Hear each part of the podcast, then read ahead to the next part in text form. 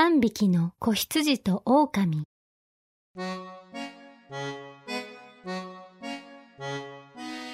昔々ヨーロッパの国フランスでのお話です。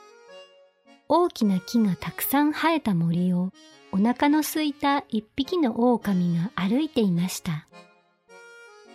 さーて今日の晩ご飯はどうしようかな。すると遠くから黒い子羊と赤い子羊と白い子羊が三匹でとことこ歩いてきました。狼は口からよだれを垂らして喜びました。これはこれは、今日はついてるぞ。そして狼は三匹の子羊に言いました。おいお前ら、俺は森の王様、狼様だ。今からお前たちを食べてやるから覚悟しろ。突然の出来事に子羊たちはびっくりです。そこで黒い子羊が震えながらこう言いました。狼さん、お願いだから僕たちを食べないで。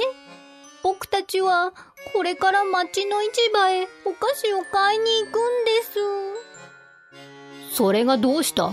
俺様は腹が減ってるんだ。狼さんにも美味しいお菓子をいっぱいいっぱい買ってきます。だから僕たちを食べないで。お願いで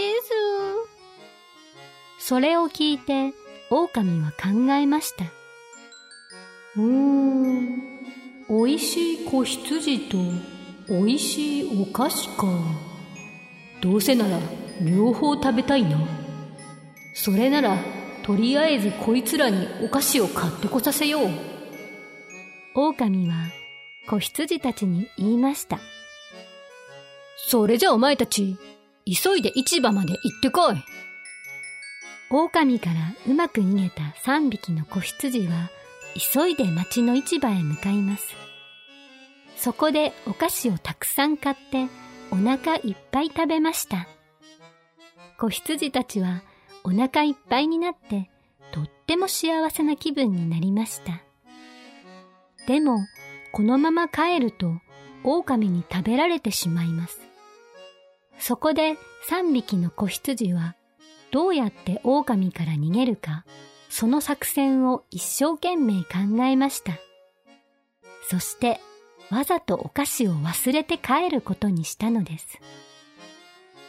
そんなことを全然知らない狼はお腹を空かせながら子羊たちの帰りを待っていました。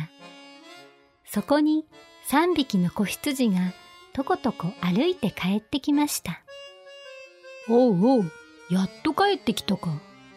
でも子羊たちはお菓子を持っていません。狼は怖い顔で言いました。おい、俺のお菓子はどうした？黒い子羊が答えます。ご、ごめんなさい。ちゃんと買ってきたんです。でも、帰り道お腹が空いて、みんなで食べちゃったんです。いい度胸だな。それならもう前たちを食べてやる。狼が大きな口を開けようとした瞬間、赤い子羊がこう言いました。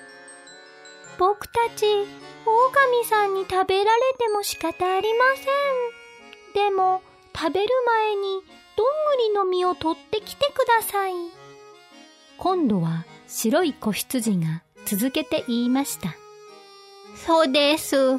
どんぐりの実と一緒に食べると僕たちとっても美味しいんです。んどんぐりか？